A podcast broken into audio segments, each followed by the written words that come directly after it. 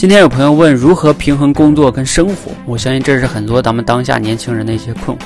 分享一点我个人的认知，其实啊，我觉得这是个选择的问题，不是平衡的问题。你到底想要过什么样的生活？你是想过那种工作很安稳，然后业余时间呢可以自己掌控这样的生活呢？比如说去国企事业单位，这样往往就能实现这样的生活。我原来呢就是放弃了这样的生活。那还是呢？你希望自己在工作上有更大的发展，希望达成更多的成就感，赚更多的钱，那往往啊可能就需要占用一些生活的时间。你愿意吗？